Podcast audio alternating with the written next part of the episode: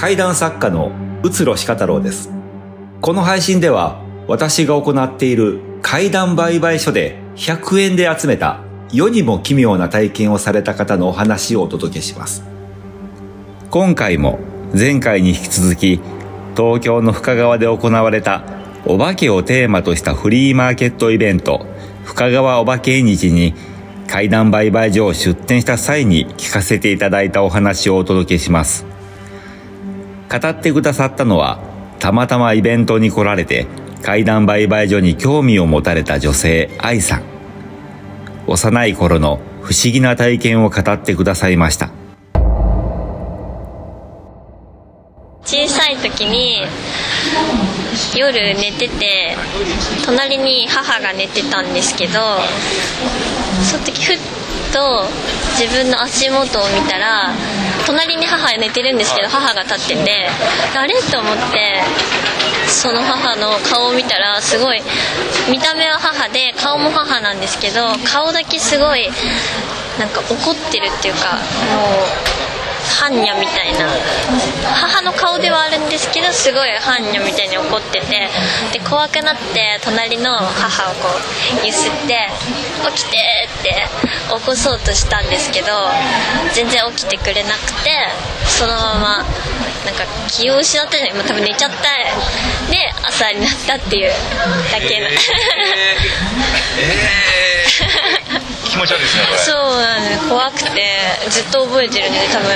幼稚園くらいのあそうなんですか。時。ちなみにそれあのその時あの住まいどちらやったんですか？は今も同じ実家なんですけど千葉。あはい千葉の。えそれね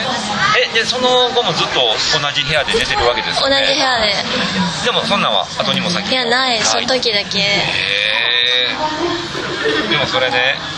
お母さん起こそうとして起きてくれなかったと。ですごい怖かったんですよね。でそこから先寝たのか意識失ったのか分かんないでひょっとしたら何かあったんかもしれないですね。ものすごい怖いことだその後で記憶に残ってないだけかもしれない。記憶を封印してて。そう。へえそうですか。でもお母さんってまああのーまあ怒られたこととかありありますよね。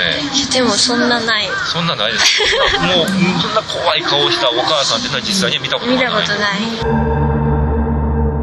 現代の実体験としての怪談で多くあるものの一つに奇妙な何かを見たというものがあります。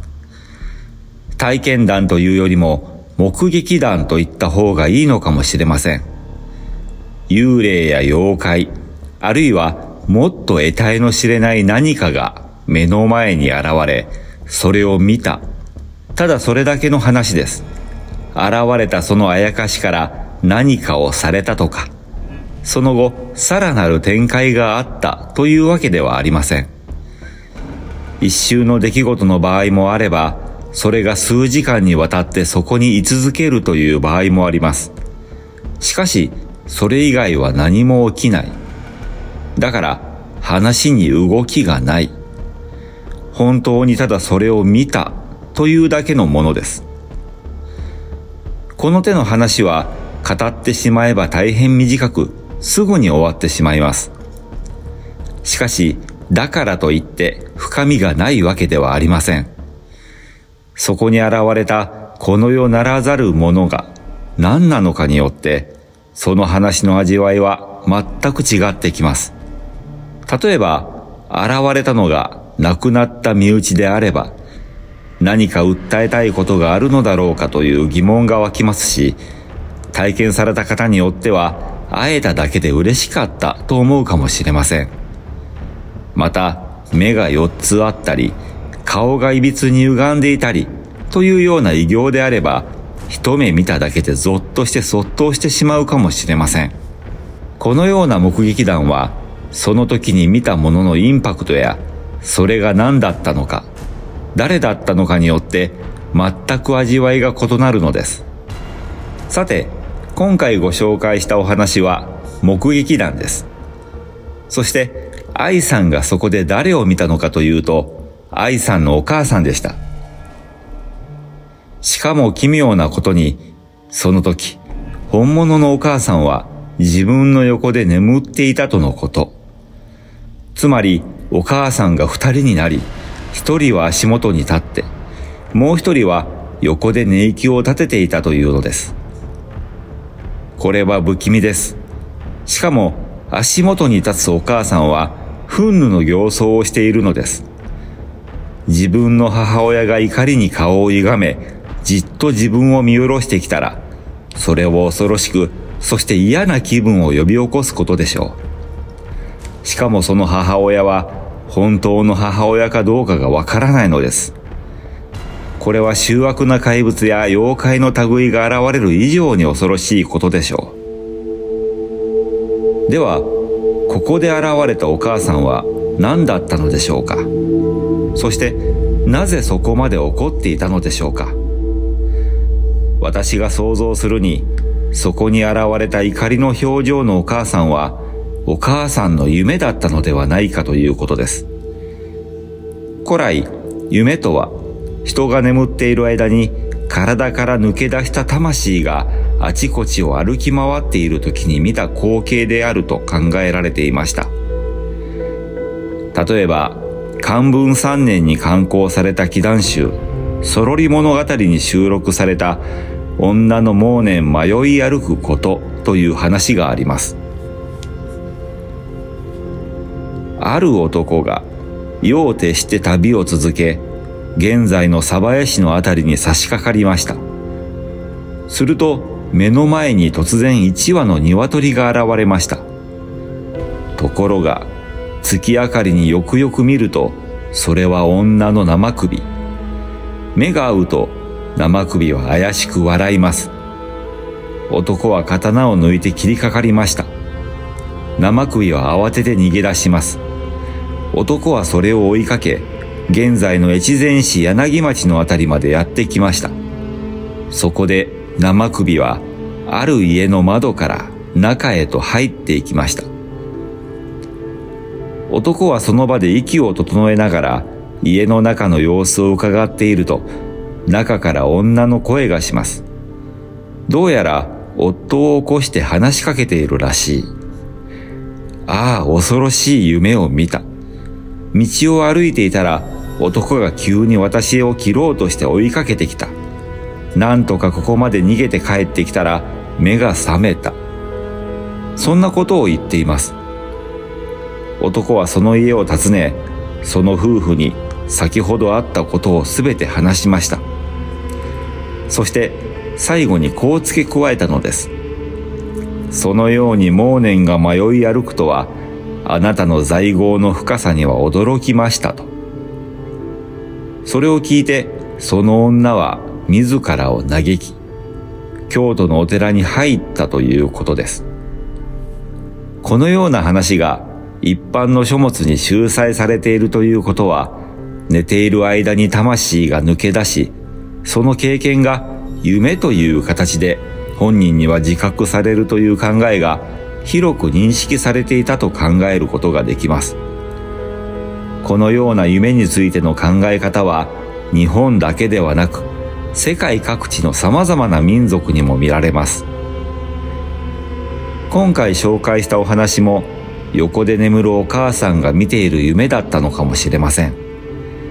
驚いた愛さんが横で眠るお母さんをいくら起こそうとしても全く起きてくれなかったというのも、それが夢だったからと考えるとしっくりきます。起きたら夢は消えるでしょうし、その逆もまたしかりです。さて、もしそれがお母さんの見ている夢だったとしたら、なぜ憤怒の形相で彼女を見下ろしていたのかという疑問が湧きます。それは娘に対する怒りをお母さんが心の内に秘めていたからなのかもしれません。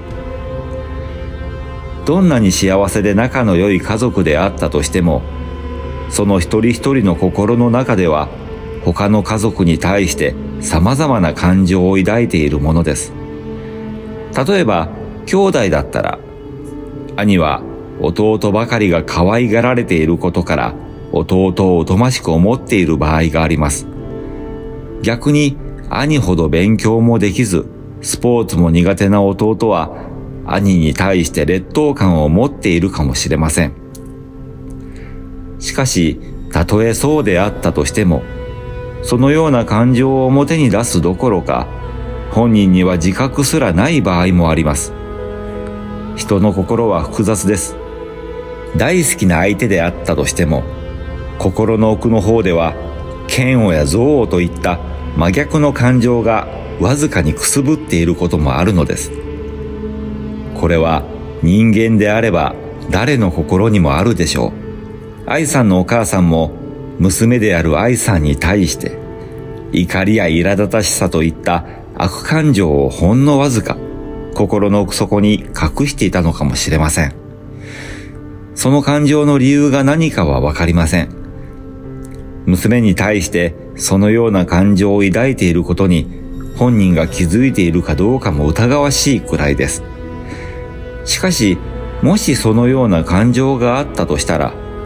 眠っている間にその感情だけが体から抜け出して愛する娘を睨みつけてしまうということもあったのかもしれません。激しい感情というのは制御が効かなくなることもありますから。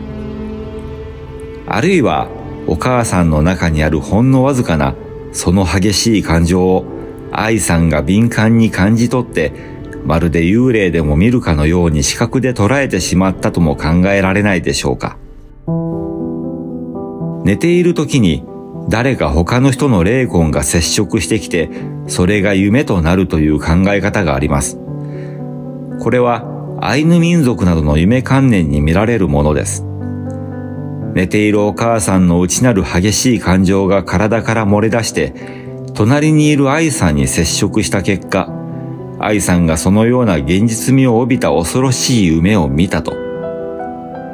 この場合は、愛さんの体験も夢ということになるのですが、